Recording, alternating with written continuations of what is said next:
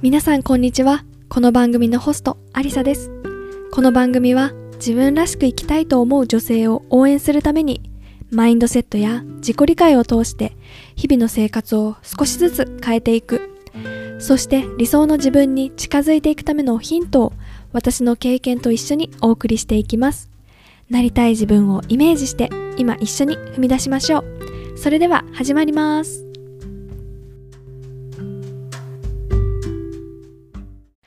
皆さんこんにちはアリサです。いかがお過ごしでしょうか？11月も入って2週目になりますね。皆さんどんな2週間お過ごしででしたでしょうか？もうね11月って早いなと思って、まあ、1年間過ぎるの早いなと思うんですけどもう11月か。そして来月12月かっていうことでね2022年ももうすぐ終わってしまうんだなって思うとねなんかちょっと寂しいななんていうふうに思いますね。でまあ、このタイミングってすごく大事なタイミングで私もこの11月中に、まあ、今年の振り返りとあと来年に向けてっていうことをねやっていきたいななんていうふうに考えています。なんかこのね1年間なんか私にとってもすごくあっという間だったんですよねなんかそこでもできたことをこう自分の変わったところ成長なんかも合わせて、まあ、これから来年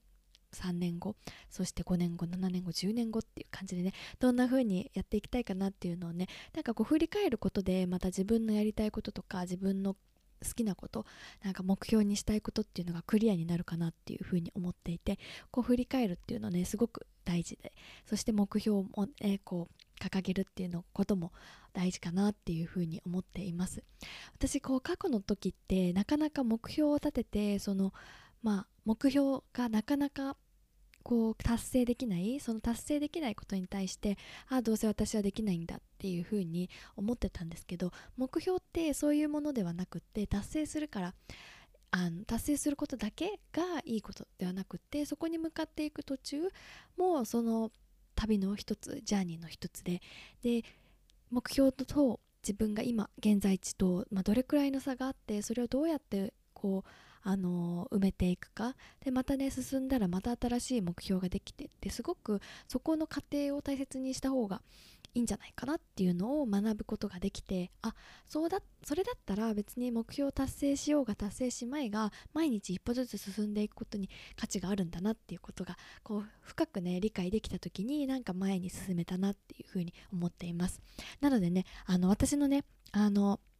ニュースレターを作りましたでそのねニュースレターに登録していただくとあのこれからね7年後7年後だけじゃなくってもう本当に自分のやりたいことって何なんだろうってなかなか自分のこと考える時間ってあるようでないと思うんですよね。こう毎日のこう、まあ、仕事だったり家事だったり育児だったり家族との時間だったりとかいろんなことがあってなかなか自分のやりたいこととこう真正面から向き合うってこう機会を作らないとなかなかないかなっていうふうに思います。なのでねその機会を私作りたいなっていうふうに思っていてなので私のねあのニュースレターに登録していただくとやりたいことに向かって進んでいくためのレッスンビデオとそしてその自分のね将来をより具体的に考えるためのマイフューチャーマップといってこう1年後3年後5年後7年後10年後どうなっていきたいかっていうのをね考えるあのジャーニーにお連れするワークシートプレゼントしています。登録はねあの私のこのエピソードの概要欄からいけますのでぜひあの登録してあの実際にね取り組むところまでやってみてください。こうね実際にこうああふーんこういうのがあるのねって終わっちゃうと結局ね何も変わらない。っていうことでまあこれをね聞いた後ちょっと時間をねとってでお茶を飲みながらコーヒーを飲みながら少しだけね自分と向き合う時間を作ってほしいなというふうに思います。そしてね今日のエピソードは、えー、コーチエミ私のコーチであるエミコ・ラスムセンさんをお迎えしたゲストエピソードです。彼女とのね出会いはあの2020年のコロナがまさに始まった時のタイミングでした。今思うとこう彼女に出会えたことももう本当にたまたま偶然他の方私があのフォローしている方のインスタグラムで彼女のポッドキャストがあのシェアされていてそれをねこうなんかふと聞いたんですよね。どんなポッドキャストなんだろうと思って聞いたらあもうそこからこう彼女のね魅力に一気にこう引き寄せられてあの彼女のプログラムをあの受講することに決めました。でそれが2年と半年前で当時の私はね本当に自分のことが自信がなくって何とかして自分に自信を手に入れたい。そして自分のやりたいことができていない現状にすごく苦しさを感じていたんですけど彼女と出会ってコーチエミと出会ってそのね自分のやりたいことっていうのはをクリアにする。そして自分はこのままでいいんだよっていうのをたくさんたくさんこうあのリマインドしていくっていうジャーニーに出ました。でそれからね彼女との出会いがあったからこそ私今こうしてイギリスで生活することができていてこう本当に自分がやりたかったこと海外で生活をするっていうことを働くっていうことそして自分のビジネスを持つということそしてポッドキャストで自分の思いを発信することこれが全部あのもしかしたらねやっていなかったのかもしれないって思うとねすごくこの出会いに本当に感謝だなっていうふうに思います。あの本当にね彼女のこうパッションあふれる話し方こう話とこうあの嘘のないねこの正直な彼女のリアルなストーリーをね聞いていただくと皆さんのね心にもグッと響くんじゃないかなっていうふうに思います。もうたくさんのね愛を込めてメッセージをあのリスナーの皆さんにももらったのでぜひね最後まで楽しんでいただければなというふうに思います。きっとね皆さんもあのあすごいこうもう音だけあの音っていうかこのポッドキャストって声しか伝わらないと思うんですけどもうそこからね皆さんもねエネルギーを感じられると思います。ぜひねそのエネルギーを感じてもっともっとねあの恵美子さんとつながりたいっていうふうに思う方そしてプログラムでコーチ恵美と一緒に学んでいきたいって思う方是非ねあの彼女のポッドキャストそしてインスタグラムをそしてホームページをねあの見てみてください。特にねポッドキャストはあの彼女のね熱いメッセージあふれる思いがねもうたくさん溢れているのでぜひねそちらもチェックしていただけたらなというふうに思います。えっ、とすべてのリンクはこのエピソードの概要欄にありますのでぜひチェックしてみてください。それではコーチエミとのエピソードお楽しみください。どうぞ。今日も素敵なゲストの方にお越しいただきました。えー、今日のゲストはですね、私のコーチであり、えー、たくさんの女性のライフチェンジをサポートしているエミコさんです。いつもの、あの、呼び方で呼びたいと思います。コーチエミ、こんにちは。あ、こんにちは。そう、エミコさんって言われるとどうしようみたいな。ね、ちょっとまだ皆さん、あの、知ってる方もね、たくさんいらっしゃると思うんですけど、もしかしたらちょっとまだ知らないなっていう方がいらっしゃるかもしれないので、こっちみ自己紹介をお願いします。はい。なんか自己紹介って一番難しくないですか？いや、めっちゃ難しいですよね他の質問はすんなり答えられるんですけど、自己紹介ってなると、やっぱ自分をすごいこう、ワンセンテンスにまてまとめようとするから、like、すごいここは本当にあのね、いつまでもこうなんかこうドギッとする質問なんですよね。うん、でも、私なりに答えたいと思います。お願いします。はい。えっ、と、私は、どうしよう、どこから行こうかな。私は、えっ、と、出身は横浜で、今は、えっ、と、テキサスに住んでいるんですね。で、えっ、ー、と、まあ、これからね、いろいろとお話をしていくと思うんですけれども、こう、簡単に私は誰ですかって言われると、こう、タイトルをつけるのがすごく嫌いで、なんか私はなんとかコーチですとか、私はなんとかですっていう、このアイデンティティを一つに絞るのがなかなか難しいけれども、でも、まあ、実際に私が本当に今自分がソウルワークと思ってやっていることは、やっぱりその女性ってこうパワーをたくさんこう外に自分のパワーを手放してしまう人が多いんだけれども、そのパワーを本当に取り戻して、自分が本当にどれだけ自分のソウルとコネクトできるか。で、そこから、本当になんていうのかな、自分のやりたいこととかっていうのを、自分の soul を strategy、その戦略として、こう、なんだろうな、ビジネスとかライフとか、これが soul work っていうところで、あと豊かさっていうのの本当に広がりっていうところをこう transformation したりだとか、こう expansion 広げるっていうガイドをしています。メンター、うん、一言で言うとそんな感じ、一言になってない。で、で、私のパーソナルっていうところは、えっ、ー、と、私はもう大きなアイデンティティがママで、子供が今8歳と12歳の子供がいて、もう毎日毎日が本当に、なんだろうな、こう、学びの瞬間であり、一緒に泣いて、一緒にこう、エモーショナルでこう怒ったり、アップセットになったりとか、いろいろあるけれども、まあそういう全ての一つ一つの感情とかを大切にしながら生きています。はい。はい、ありがとうございます。もう本当にね、あの、こう、いろんなね、こう、今日、今日も私、コーチエミのポッドキャスト聞いたんですけど、何回泣かされたかわからないコーチエミのね、ポッドキャストに今日さっき言ってた、なんか、ママであり、あの、他の、こう、いろんなライフチェンジのところも、あの、すごくね、こう、パッション溢れてて、強そうに、こう、こう、もう、鋼の心って思ってるか、こと、思ってる方もいらっしゃるかもしれないんですけど、もう実際は、コーチエミもたくさんの感情があって、その behind story をね、聞いてなんか、もう一緒にポッドキャスト聞きながら泣いたり、私も何度もしました。そんなコーチエミにね、今日はちょっといろいろじっくり聞きたいなと思っています。今日はありがとうございます。ありがとうございます。で今日ちょうど思ってたんですけど、私がコーチエミに出会ったのって2020年の5月ぐらいなんですよね。Oh.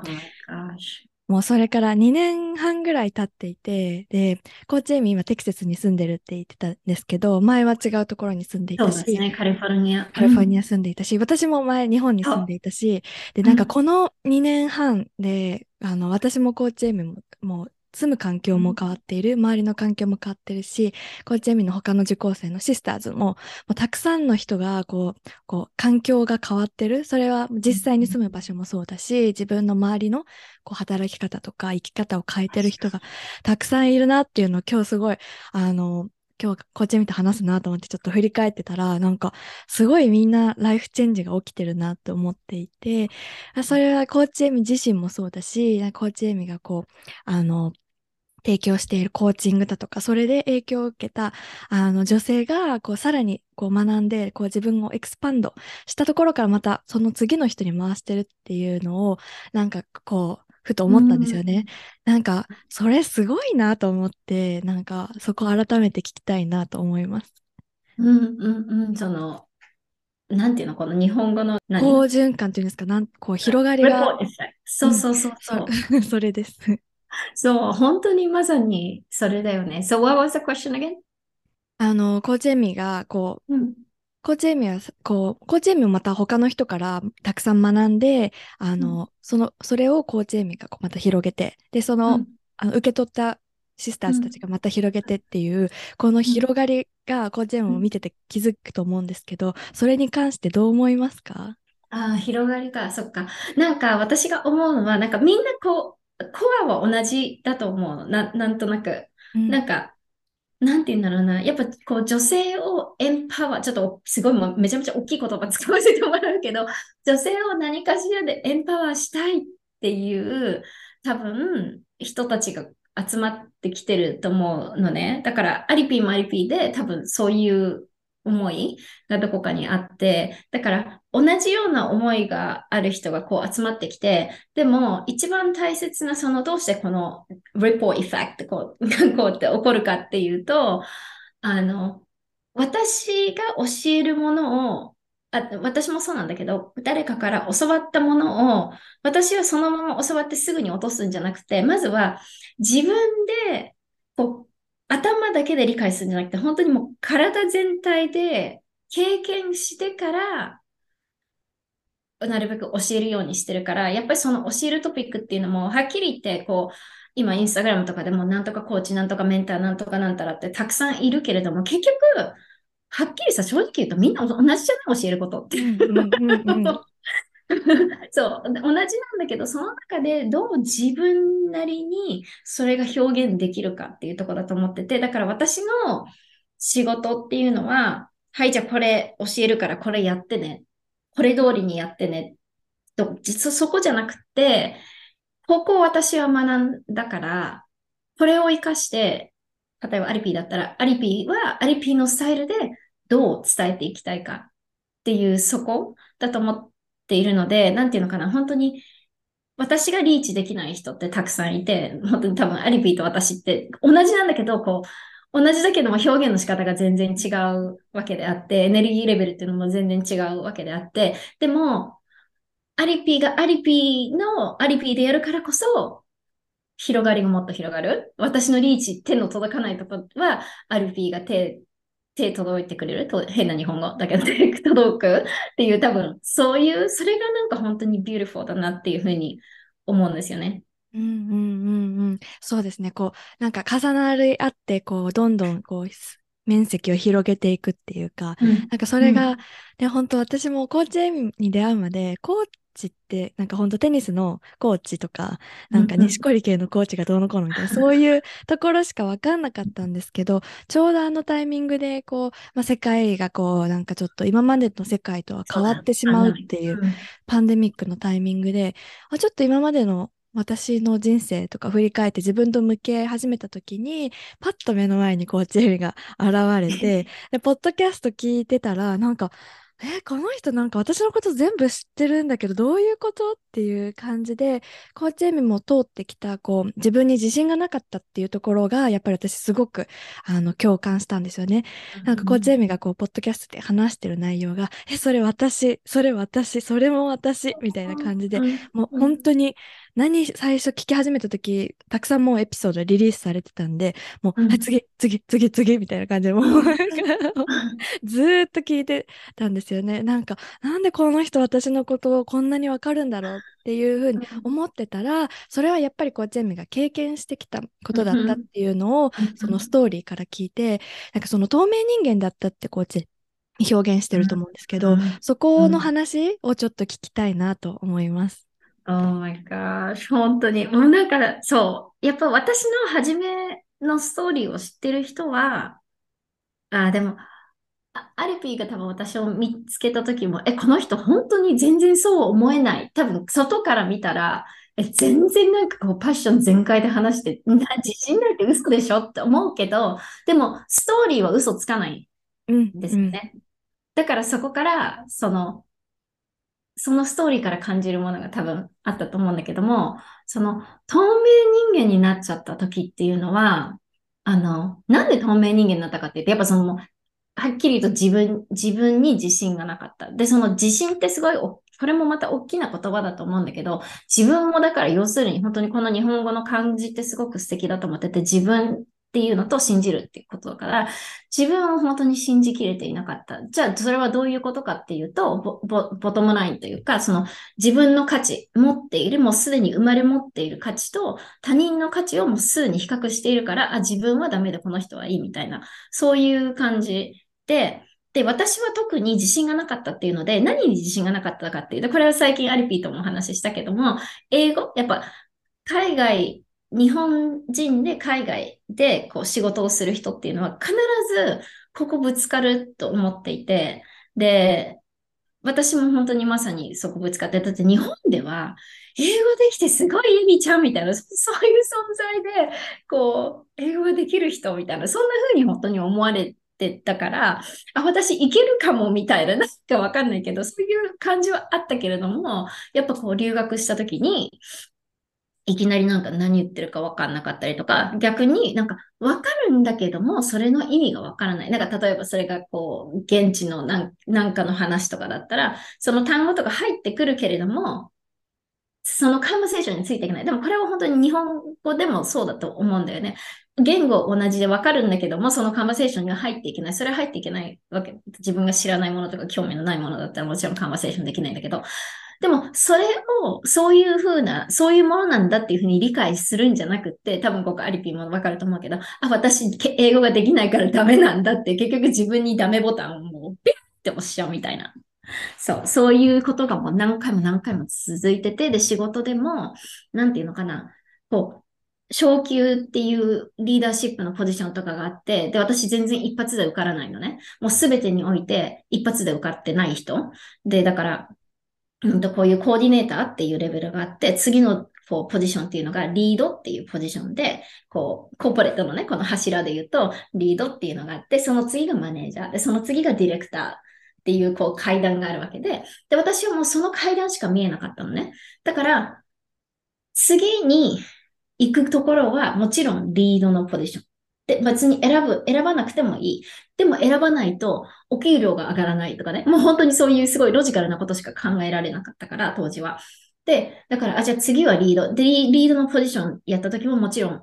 オーディションって一本になっちゃった。インタビューで全然一発でももちろん合格しないわけ。で、なんでかっていうと、私には自信、もう本当に言われたんですよ。マネージャーにそのインタビューを受けた時に自分がダメで、その時に自分のこう、同じピアメントー、メントーっていうか、同じこう、レベル、レベルっていうかなんだ、このポジションの子で、すごい私のことをすごくサポートしてくれた子がいて、ちなみにその子の名前はエミコっていうんだけども、あの、アメリカで、えっ、ー、と、アメリカで生まれた日本人の女の子で、エミコで、私はエミで、彼女はミコ。エミ、ミコってこうニックネームがね、あったんだけども、彼女がこうアドバイスしてくれたことが、Why don't you ask, why don't you ask your manager, our manager about and get a feedback from her って言われて、だからフィードバックをもらったらどうって言われたときに、は？そんな必殺はあるの？みたいな。まずそ、そこ、フィードバックなんてもらっていいの？みたいな。そこだったんだけども、OK, I think I'm gonna, I'm, I'm gonna ask. で、それで彼女に自分のマネージャーに聞いたら、Oh, we didn't think you're, um, you're confident enough って言われたときに、おお、来た。もう本当にもう顔面になんかもうスナックもバーンって当たった感じで、でもそりゃそうだよねと思って、だって私はどんな態度をとってたかっていうと、2次の面接に、あの、受か受かったからっていうか、あの、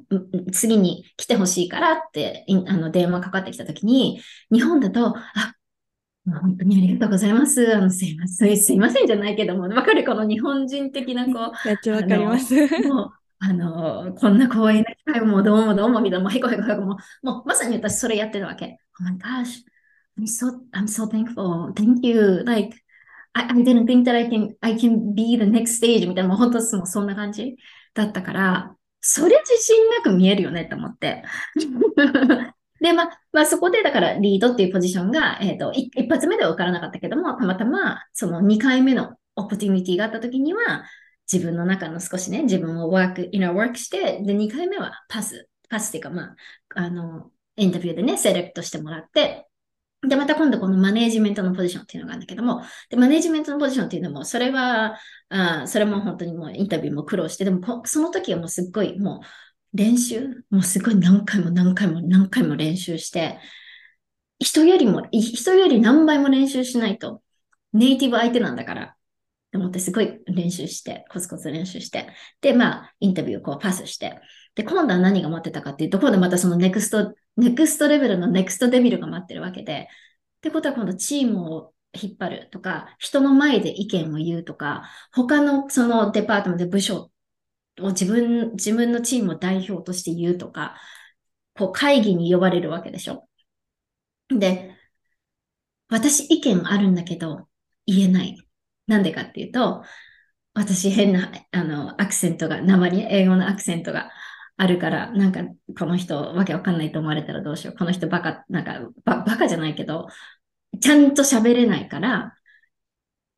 こうなんか言った時に相手に理解してもらえなかったらどうしようとか、他の人はすんごいもう自分がもう超自信持ってる感じで言ってるのに、あ、私はああいうふうに言えないから、どどうしたらああいうふうに言えるんだろうみたいな、thinking, thinking, thinking の中でこうやって考えてると、他の人がパッて言ったアイディアが、いや、私そのアイディア言いたかったのに。私もそのアイディアだったのに。ででも、その中自分の中で、あ、でもこれ言ったら何とかって言われるのかなと思ったら、他の人が言った時に、Oh, that's such a great idea. もう自分の中では、Oh my gosh, I had the same idea みたいな、もう超がっかり。で、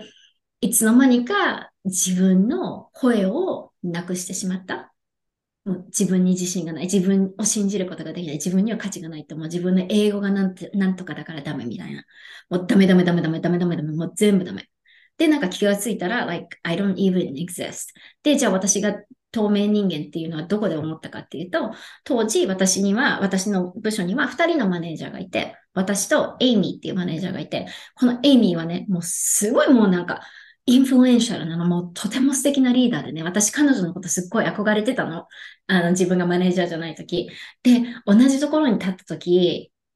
私ね、正直言うとね、今だから言えるけどね、めっちゃ彼女にね、ジェラスだったの、今度は。憧れ、こう、今ね、こう、あの、ポッドキャスト見てる、聞いてる人は私の手が見えないと思うんだけども、エイミーっていう彼女がこう上の存在で、私が下の存在の時はすごい look up、すごい尊敬する。で、同じポジションに立った時には、なんていうのは、やっぱ女の子のバトルじゃないけどもさ、やっぱ彼女がすごいインフルエンス、ええん何、インフルエンシャルだから、I have to be like her. 彼女みたいに私もならなきゃと思って、どう頑張っても彼女みたいにはスピーチできないし、彼女みたいな、こう、人を巻き込むようなこともできない。そのできない自分が悔しくて彼女のジェラシーになったのね。で、いつの間にか、他の人とかが、Oh, Amy and the other manager. Amy and the other manager. other manager って私の名前すら覚えてくれてない。もう、それを聞いたときに、その一回だけじゃなくて何回もあったのね、それが。まあ、同じ人だったりもするんだけれども、Amy and the other manager. はい。私、何者でもないじゃんと思って、なんかそういうことが何回も何回も起こって、まあ、それでも諦めずにね、こう、いいつかはどこかのブレイクスルーがあって、まあ、それは自分のメンターのおかげでもあるんだけども、でも、そういう自分でも、自分のチームは私のことを信じてくれたし、サポートしてくれたし、私をリーダーとして見てくれたし、だから結局はこれ本当に物の見方なんだなって。自分の物の見方次第で、自分をちっちゃくするか大きくするかっていうのはすっごい決まってくるんだなっていうのも、今になってわかるんだけども、そう、だからここが私の透明人間だった。もう名前すら覚えてくれなかった。もう The Ad Manager っていうのが私のなんかでラベルみたいな。感じ。リアザーマネージャーはきついですね。もう今話聞いただけでもう胸がギュッてもう苦しく、苦しくなりました。でもやっぱりこれ、こう、英語のせいって、やっぱり誰しもね、こう、海外でこう生活始めた人、うん、働き始めた人って思う通る壁で、実際私もね、あの、経験したし、経験してる途中でもあったりするし、うん、で、あの、イギリスに来る前からこっち見とこう一緒にね、こう、やっぱ捉え方次第だよっていうのは分かってるつもり。何事も捉え方次第だからっていうのは分かってるつもりで、イギリス来て働き始めて、仕事をゲットした時も、え、私にこの仕事いいんですか？みたいな。このポジションに私いいのかな？みたいな。最初こう、マネージャーと初めて会って、こう、あの、採用してくれてありがとうございますって。で、あの、このポジションにふさわしく頑張りますみたいなことを言って、なんか、あの、務まるかわからないけれど頑張りますみたいなことを言ったんですよ。じゃ今ね、振り返って思うと、何言ってんのって感じじゃないですか。務まるかわかんないけど、やめてよって。いや、務まると思ったから採用したんじゃんっていう風な感じですよね、あっちからしたら。で、私も英語もちょっとあれだし、まあ、面接もすっごい緊張して、で、なんかいろいろトラもうテクニカルトラブルとかも発生して、面接の途中に一回、チームスがバンって落ちたんですよ。それがあったりとかして、ミーティング、もインタビューも頭なんか真っ白な中で初めてね、こう現地の人とインタビューをするっていうのをオンラインでやって、もう緊張してるし、なんかもう英語もあれだし、自分が何言ってるかよくわかんない。でもそれでもパスして入って、でもやっぱどんな感じで私が働けるかわかんないってすごい不安だったんですよね。だからなんかこう、今までのそのなんていうんですか、日本人マインドってわけじゃないけど、なんかこんな大切なポジションをいただいてありがとうございます。もう私にはもったいないぐらいですみたいな、そんなテンションで言っちゃって、そしたらなんかすごいきょとんとされたんですよ、マネージャーになんか、え、えみたいな顔して、なんかそこで私もふっと気づいて、いや、あの、できると思ってるから採用してるんだよなって。なんかそこをなんかそういうふうに言うのはなんか失礼だし、なんかせっかく選んでもらったのに、もう頑張りますだけでいいじゃんと思って、で、まあ、そこから私も仕事が始まって、でもやっぱ最初不安なんですよね。なんかできんのかなみたいな。なんかもう、でもそれが全部英語のせいみたいな感じ、うん、なんかわからないのも、なんかうまくこう進められないのも、理解できないのも全部英語のせい。全部英語が悪いっていうふうに思っったんですけど、コーチエミとね、そういうところもたくさん話をして、実際全部英語のせいなのかなっていう話をした時に、コーチエミから言われた言葉が、英語のネイティブの人でもできない人いるよねっていうところを言われて、そうだそうだ、初めてなことはみんなできないから、ま、そこじゃないよね。英語のせいじゃないよねっていう風に捉え方をやっぱり変えていかないともうなんか毎日辛いじゃないですか。なんか全部英語のせいってなんかそんなね、英語のせいって思ってじゃあ明日の朝、英語がネイティブになってるかってなったら、そんな風にならないし、まあ、引き続きこう、キープ、あの、なんていうんですか、アップデートする必要はあるけれども、そんな今日今日の夜寝て明日起きたらネイティブになってるなんてハッピーなことはないから、まあ、そこのそれまでの道のりをどうやってこう自分がハッピーに過ごしていくかっていうのがすごい大事だなと思ってその今のコーチェミの透明人間の話を聞いて私も一瞬透明人間になりそうだったけどいや違う違う違う透明人間にならずに自分のできることををやっていこうって。なんかこう、電話とかが苦手なんだったら、もうその人の席行って、ちょっと話しようみたいな。わかるまでちょっと、そこに座ってくれみたいな感じでもうなんか、体当たりで私もやっていった日々を思い出しました。うんしかもさ、その透明人間にしてるのってさ、誰でもなく結局自分だよね。そうですよね、本当憎、なんか憎めないし、it's, it's me. I'm the one who made myself to be this way. でさ、うん相手もそれは、あのマネージャーになるわけだよね。私が発言しなかったらこの子誰ってなるわけだよね。うんうん。でも、それにも そう気づけなかったんですよね。その、私も気づいてない。自分が自分のせいに、自分できないのが自分の頭の中のせいだっていうのに気づけないから、ずっとこう、海外で生活したいっていう私も思いなんてもう何年も5年、6年とか思ってたけれども、なんかお金とか、今お金がないからお金貯まってからにしよう。経験がないから経験してからにしよう。で、今度ちょっとずつね、年が経っていったら、あ、もうすぐこう、結婚しないと子供なんちゃらなんちゃらなんちゃらってなんかもう正解みたいなのがすごいプレッシャーっていうかあってでなんかそのあこれに従わないといけない。でもやりたいこともある。でも自分はどうしよう。みたいな。もう制限なんか別に何でもできるって今なら思えるんですけど。当時はもう周りの意見とか自分のそのなんていうんですか勝ち困った意見しか聞こえなくてすごい苦しかったなと思って思ってたんですよね。で、コーチエミもね、あの、ストーリーを、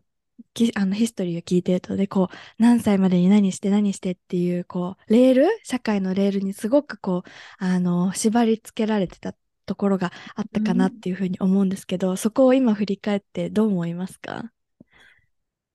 もうね、本当にまさにもう見事にそのレールにはまってるんだよね、私だから。25歳までに結婚して、27歳までに1人目産んで、30歳までに2人目産んで、I mean, I did everything. で、大学行って、留学もして、で、しかも bachelor's degree だけじゃなくて、 master's degree も取って、なん、なんていうの、この、し master's degree はなんていうの日修士ですね。大学院？うんうんうん。そう、大学院も行って、 degree 取って、会社、まあ、いい会社っていうのは、それはわけわかんないけど、そのいい会社っていうのも 何かいい会社なだけよくわかんないけども、自分の中でちゃんとした会社に行って、 promotion もして、like, I did everything. Perfect. ト。本当に。I mean, like, I did everything. だけども、私の中で、like, wait, is this it? Like, これ、これだけ ?like, 私の中では、なんかもっと、もうな、もっとあるんじゃないって、この生き方って、まあ、正解かもしれないけど、私にとって正解かなって考えたら、私にとっては正解じゃなくて、しかもなんかアメリカにこうってせっかくアメリカって誰でも住める国でもないっていうのを私は思っていて、やっぱそのビ、ザとかの関係っていう意味でね。だからせっかくここにいるのに、こ、なんかこれだけっていうふうにやっぱ思ったのもあるし、うーん、それ、それをするからいいかって、なんか誰のためにやってんのかなってもやっぱ考えたときに、結局やっぱその親別に親にこうしろなんて言われてないんだけど、自分で、こうすればお父さんお母さんきっと喜んでくれるかなとか、こうすれば社会の面にこう、なんていうの？社会から見たらすごいって思われるかなとか、わけわかんない。ごめんなさ、自分で言うと本当に気持ち悪い、気持ち悪いぐらいなんかおかしいっていうのは思う。でもなんか、エグザンポもなかったのね、私にとって。もう、それが当たり前だし、そういう生き方をしてる。まあ私はでもアメリカ、ラッキーなことにこうアメリカで住むし、働くっていうことができたから、うんとね、そのエグザンポ、日本人としてのエグザンポっていうのは私見えなかったのね。他の生き方っていうところでは。で、でもアメリカの住んでる人で女性の人っていうのはなんか、そういう生き方もあるけれども、そういう生き方プラス何か別の生き方をしている人っていうのも知っていたの。それはなんで知ってるかって、そのポッドキャストっていうものを発見して、で、本当に working mom で働いて mom なんだけれども、それプラス自分のパッションを I turn my passion into profit みたいな。パッションをプロフィットに変えるってどういうことみたいな。オンラインビジネス、それ怪しくないのみたいな。本当に私そういうとこから始まったから、なんか、だから、でもそっちの世界も、があるっていうのはなんか知ってたのね。でもそれを、その扉を開けてなんか別にロックもかかってるわけじゃないけど、自分でロックがあるって思い込んでるっていうか、あそっちは私は無理。なんか、いいよね、そういうのできる人たちはって、もう本当にすごい他人事だったから、なんか自分の中ではその、一つのワールドにこういて、で、こっちのワールドも知ってて気になるんだけども、こうなんかもう、チラって見ては、あ、でも無理だよね。チラって見て、あ、いやいやいや、私こっちだよね、みたいな。そういう生き方だったんだけど、ででも、今って、本当に、まあ、まあ、年年齢とかでもそういうのもあるけど、なんていうの、この携帯、指先一本でさ、すごいワールドめっちゃ広がるじゃない？こう、うんうん、で、こういう、例えば本当に今なんてそういう20代の子とか30代の子とかでもさ、なんていうの、その、こう、自分の生きたいライフを生きて、こう、海外移住してバックパックしながら、なんていうんだっけ、ノマノノマド？ノマド？ライフだったりだとかさ、ラップトップ1台で、こう、働きながら世界を旅するとかさ、またはこう、本当にね、20代の子とかでもこうビジネスでバーンってこう言ってる子もいれば、すごいさ、目の前にエグザンポーがあるわけでしょ？私、なかったんだよね。もうなんか留学みたいな、もうそれしか見えないし、アメリカイコール留学のために行くみたいな、なんかそそれしかも私の、私の前には惹かれてる道はなかったんだけども、でも、その惹かれている道を歩くのももちろんそれはライフで、その生き方が悪いとは決して言わない。そういうライフを過ごしたい人がたくさんいるから、もちろんそれはそれでいいと思うけども、でも、そ、そこだけじゃなくて、自分でその道をこう切り開いていくのも全然ありだし、it could be very dangerous だし、怖いかもしれないけども、I think that's fun, so much fun. だってもう期待された道があっても、you know exactly what's gonna happen. もう絶対にそこはもう何がどうなるかっていうのがもう大体見えているような道を歩くのもいいいいし、または you create miracle every day, right? なんかわかんないけれども、you create and you surprise yourself or you disappoint yourself or you feel so like grateful, feel so abundance, like こっちの方がたくさんあると思って。でもみんながみんなこっちの道あ行くべきかって言ったら私はそれは絶対に進めない。なんか、you should go this way の should っていうのは全然、なんていうの、すごい disempowering でしょ？このフリークエンシーで言ったら。だから私はそうじゃないけども、でも、No, I'm ready. I wanna go. I'm willing to go っていう人がいたら、Let's go って私は本当に思う。うん。うん、いや、そうですよね。なんかこ、同じ、こう、前に敷かれたレール、やっぱモデル私もいなかったんですよ。なんかこう、正解、こう、いい大学行って、こう、いいって言われる会社、何がいいっていうの本当、あれなんですけど、いいって言われる会社に行って、働いて、なんか周りからしたら、あ、いいところに勤めてるね、すごくよく頑張ったねって言われてたんですけど、なんかその、こう、正解を、こう、チェック、チェック、チェックって一個全部やってきたんだけれども、なんかそれでも私なんか幸せって感じてなくかったですね、当時。うんうん、なんかすごい裏切られた気がして、うん、なんか、うん、あの、そう、裏切られた気がして、あの、全部正解の道歩いてきたのに、なんで私、あの、こんなに幸せじゃないんだろうって、なんか、え、なんか、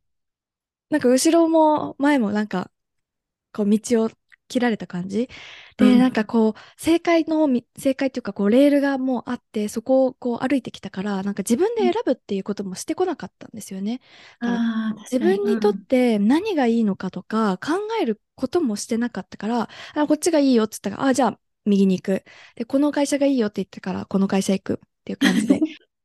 自分で決断してない。そうなんですよ。自分で決断してない。で、私が入った会社も正直、自分の母親がなんかこの会社いいよってずっと言い続けて、そこをなんか、私もいつの間にかそこが第一希望になっていて、で、その内定をもらった時にすっごい喜んでくれたんですよ。で、なんか、それはそれで良かったんだけれども、なんか、途中で、あれ？と思って、なんか、誰かのために、なんか母親を喜ばせるのは良かったけれども、それで今、こう私は嬉しいのかなみたいな。私は何を持ってここを選んだんだろうっていう感じで、なんか選ぶっていうこと、決断をするっていうことをしてこなかったことに対しても、なんかすごく自分が、あ、何も考えてこない。まま大人になっちゃったなっていうことにすごくショックがあって、それでいろんな、ここでパンデミックがあったりして、なんかいきなりなんか世界が変わるなんかどうしていいのかわかんないし、なんかどうやって決断すればいいのかっていう、なんか経験もないから、もうなんかパニックみたいな感じで、なんかすごくこう絶望っていうか、なんかすごくあま、先が見えないトンネルに一人で放り込まれた気がして、なんか本当に辛かったなと思って今 聞いてて思いました。そんな、そのアリピーがいるのに、そう、そういうアリピーがいて、2年後でしょ？?2 年後ってさ、その、まあ、人に人それぞれによって2年もかかったのって思う人もいるかもしれないけどさ、ちょっと自分を本当にライフをさ、 zoom out して見た、自分のね、ライフを zoom out してみたらさ、2年ってこの長いライフがあってさ、2年って本当こんちっちゃなタイムでしょ？そのさ、アリピーがこう自分でイギリスに来ては、何？仕事してって、これすごいことじゃない？ってもう、しかもさ、パンデミックの時に行くっていうのも、それもすごい。で、まださ、世界が閉まってる時に飛んでったよね、アリピーね。そうですね。ちょうどイギリス来た時は、イギリスで10日間の隔離のタイミングで、まだイギリスもそんなにオープンじゃなかったんですけど、そう、私も振り返ってなんか悩んでたのって5、6年ぐらいかかってたんですよ。なんか、行きたいな。それは長い。行きたいなって、こう、大学卒業して会社入った時から海外では生活したいってずっと思ってて、でもなんか途中でちょっとここにいると、なんかこの先あと5年働いても、6年働いても、いけるかどうかわかんない。で、なんか自分のチョイスじゃないくて、こう会社がこう行ってくださいって言われた、うん、そのチャンスがもらえたらいけるってなった時に、待ってたんだ。うん、待ってたんですけど、なんかこれ自分の人生なのに自分でコントロールできない感じどうなのって思って、なんか私の人生なのに会社が全部決めるのにフォローしてっていいのって、この大切な私の時間をなんかこんななんか会社が来月あそこから、あそこで働いてくださいって言われたら、1ヶ月後に引っ越しとかしてたんですよね。1ヶ月後は違う県に引っ越しして、2週間後は違う県で働いてみたいな、そんな感じで、これ、私のライフどこみたいな。会社に言われたらどこにでも行って働くってこれ何なんだろうって思って。それはそれで楽しかったんですけど、うん、なんか自分がやりたいライフとはこうずれてるなっていうふうに思って、それを5年間ぐらいやってたんですけど、なんかね、今こう振り返って思うと、ね、全く違う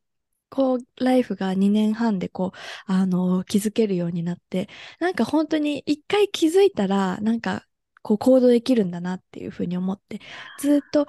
自分をこう、とどめてる、こうなんか制限かけてるのが自分だっていうのにちょっと気づかなくて、まあ、それに気づかせてもらって、そう、そこからなんか一歩ずつ進んでったらなんか、あっという間に今のうん、やりたいところにやりたかったこと、住みたかった場所に来れて、で、パンデミックもあったけれども、なんか、なんですかね、もう行くって決めたら、なんか怖いとかってあんまりなくって、なんか、なんとかね、こうな、なんだろう、やれることは全部やってきたし、自分のそれ以上、こう、もう予測できないことは、まあ、不安になってもしょうがないって思って、うん、なんか自分がやれるだけの準備はしてきたから、もう大丈夫だっていう感じで、なんか不安はあんまりなかったですね。だから、住所見て、仕事なし、エアビーに10日間隔離っていう、こう、なかなか波乱万丈なスタートで始まったんですけど、なんかそれでもなんか、うん、なんか不安は、うん、なかったかなって思いますね。わー。すごいカパセッション。すごいね。やっぱりそのストーリー。ストーリーって本当にパワーがある。でもこれが2年半前にこんなことが起きるなんて思ってなかったですね。こんな。でも今、アリピーが言った言葉ですごい大切なのが、もう決断したか、決断したら不安、うん、もちろん不安はあるんだけども、決断したら決断したって、そこから見える世界が変わっていくというか、フォーカスする場所が変わってくるんだよね。だから、決断してないとこうなっちゃったらどうしよう、こうなっちゃったらどうしようって、その、そっちばっかり見ちゃうんだけども、I'm gonna do this.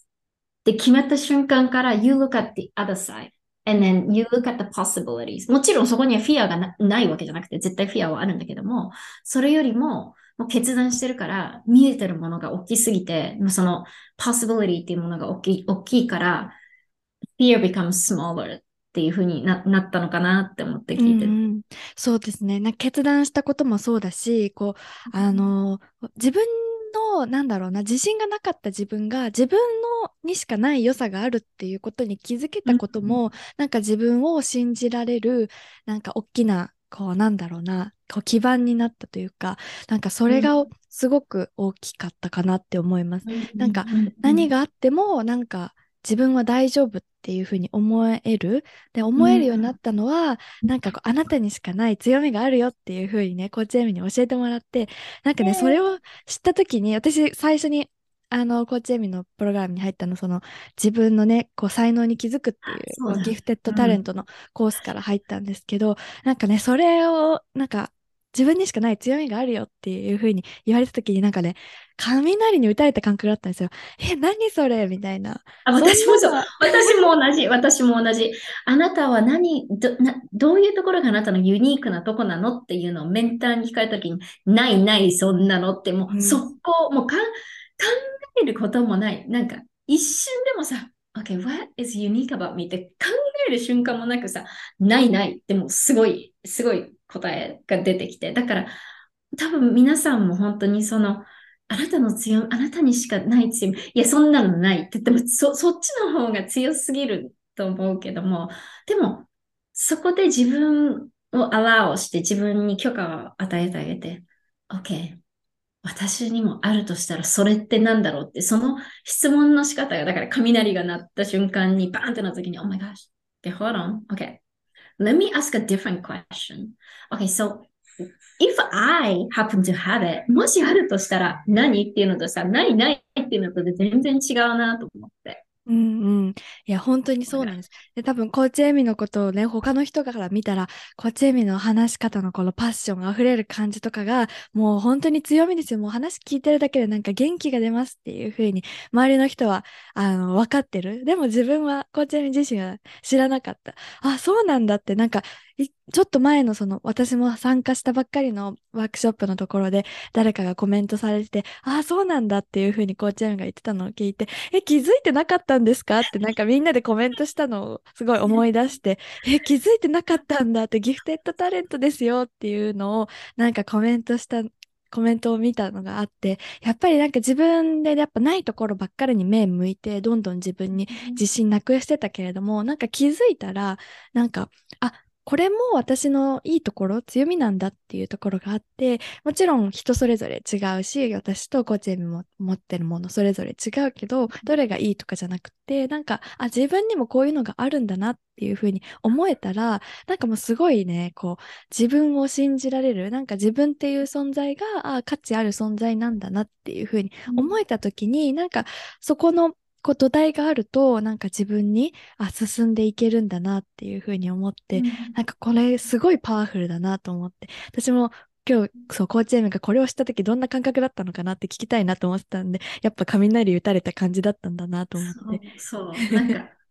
なんていうのかな。ないって思ってた自分なんか自分への見方が変わったっていうのかな。本当に。ないないないっていうところからあるっていう風になったら、なんかそこからもう本当に次々、やっぱそこからそういう personal development っていう、ななんていうの、今までは聞いたことがなかったんだけども、あなんか私は全然完璧じゃないし、みたいな、そう、そういう conversation とかしたときに、メンターの人が、No one's perfect って言われたときに、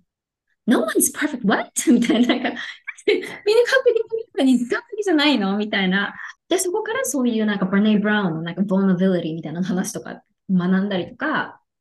It's just like なんかまた別のなんか世界が本当に広がった感じで、もうそこから一気に私はもう personal development, like self-help みたいな、もう一気にもう heads down で超勉なんか勉強して勉強して、勉強してるのと本当にやってるのっていうのはもっとまた別なんだけれども、知識はいっぱいあって、それ落とし込めるところもあれば、ただただここの頭だけに乗っかってる部分ももちろんあるんだけども、もう本当そこ、私も本当にそこだったかなと思う。うん知らないところからも知って、で、そこ、そこからね、知ったことがもう第一歩じゃないですか。で、そこからまたアクション続けていける。で、そうなった時に多分ね、これを聞いてくださってる皆さんもなんか、あの、そういうのが、なんだろうな、こう、こういうふうに考えたらいいんだとか、あ、自分のやりたいこと防いでる、こう、自分に制限かけてるのは、自分の思考なのかもしれないって、うすうすね、気づいてる人が実は多いと思うんですよ。でもそこから、こう、やっぱり自分のやりたいこととかに、あの、こう、一歩踏み出せないっていう方がね、やっぱ多いのかなっていうふうに思っていて、こう、これからね、自分のやりたいことがあるんだけれども、こう、チャリ、チャレンジしたいっていうふうに思ってるんだけれども、ちょっとね、まだちょっと踏み出せないなって思っている方に、こう、ジェミからメッセージを送ってほしいなっていうふうに思うんですけど、お願いします。あの、なんかね、本当にいろんな角度で、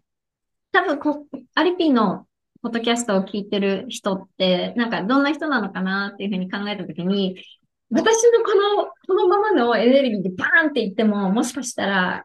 あの、噛み合わないところがあるのかなって思うんだけども、まあでもそれが乗る人には乗ると思うんだけども、あの、私が皆さんに伝えたいのが、when to play, when to play.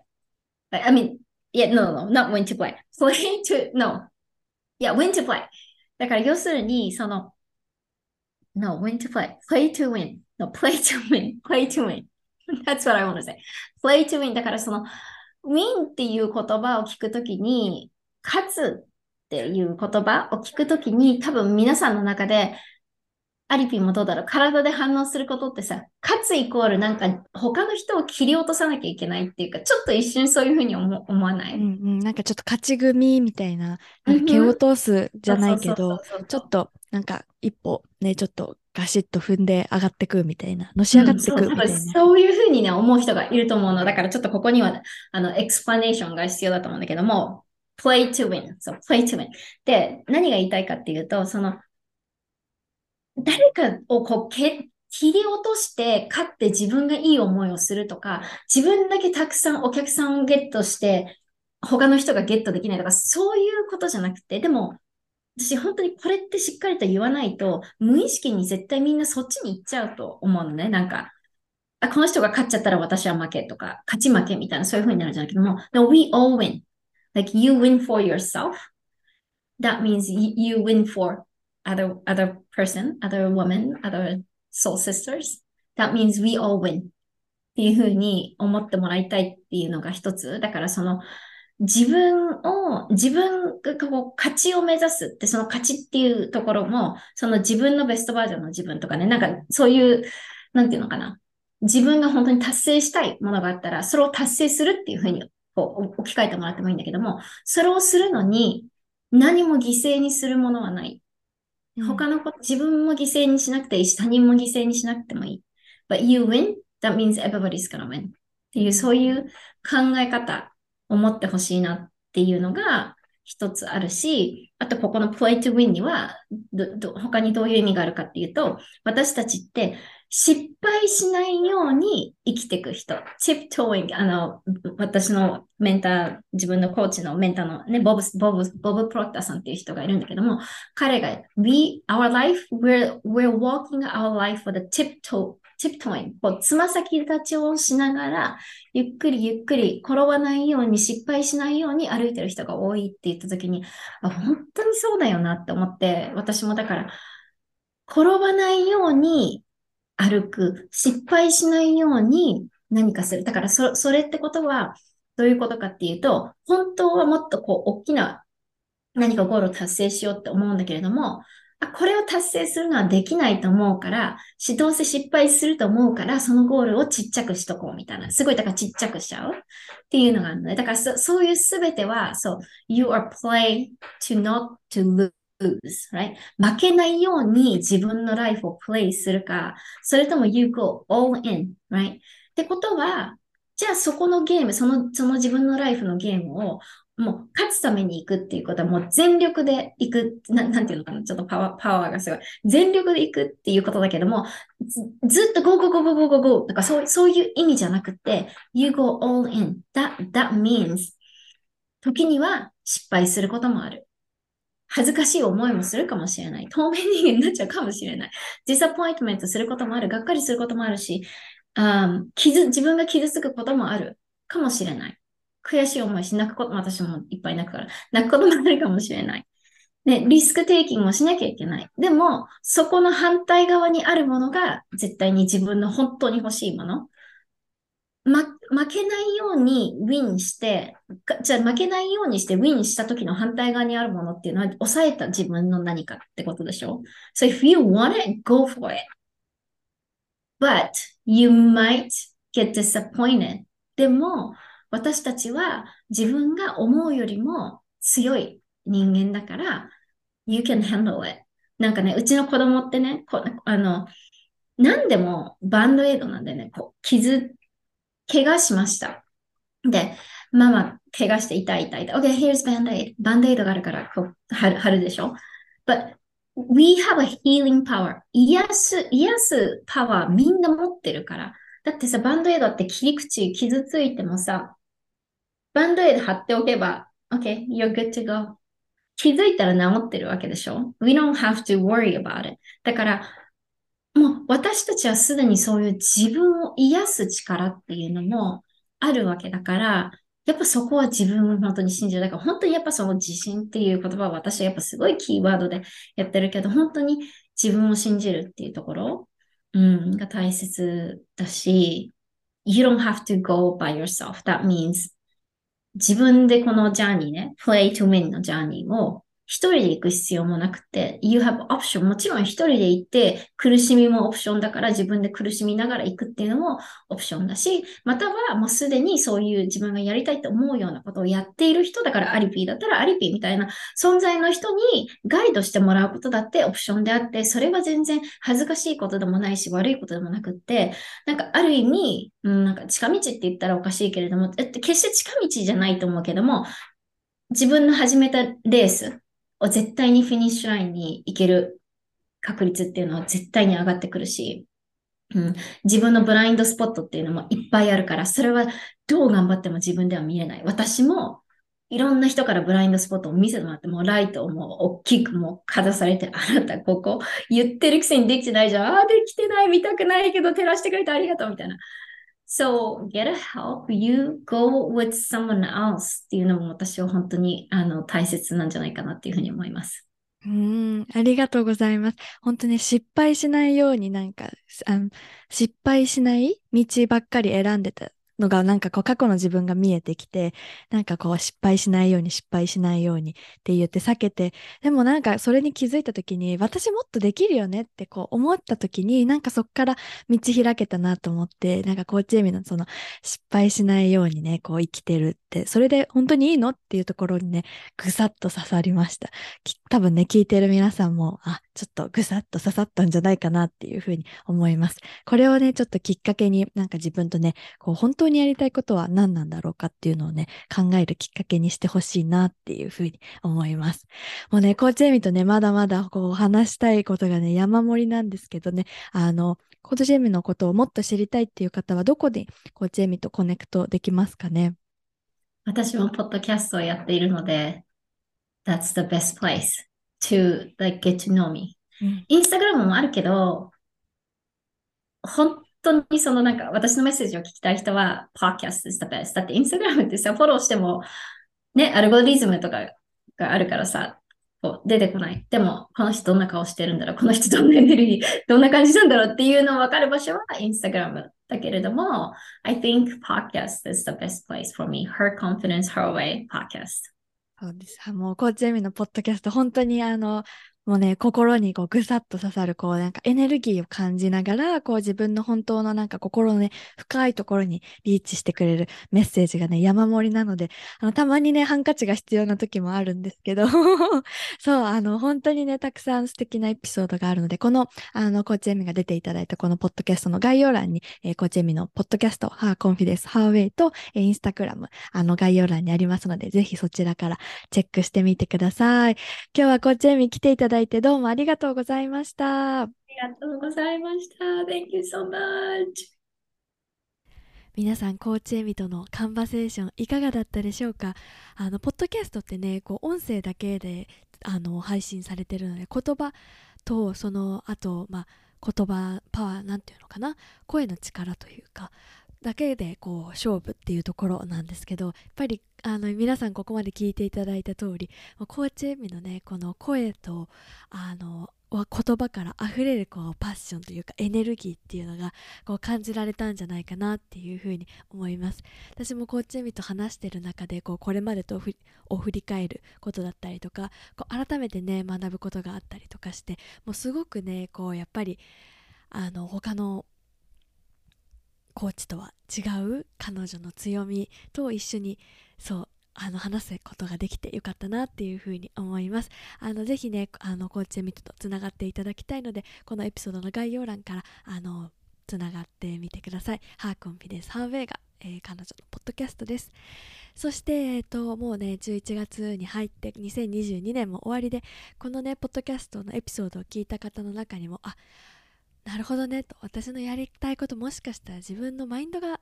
引っかかってたのかもってちょっとねあの気づいた方もいらっしゃるのかなっていうふうに思います。そこでね私のあのニュースレターにね登録していただくとこう自分のねやりたいことをどうやって実現させていくかっていうためのこのねあの私の経験を通したお話ししたビデオをプレゼントしています。そしてねこう1年後3年後5年後7年後10年後自分がどうなっていたいかっていうのをクリアにすることがそのね自分のやりたいことを実現するためにこう必須のことだと思っているのでそれがねあのこう考えられるようなワークシートもお届けしています。私の公式ニュースレターにぜひ登録していただいてそちらをねあの実際にワークするところまでやってみてほしいなというふうに思います。ぜひ皆さんの今年2022年その残りの期間そして来年に向けていいスタートが切れるように一緒にワークしていきましょう。ここまで聞いていただいてどうもありがとうございました。また次のエピソードでお会いしましょう。バイバイ。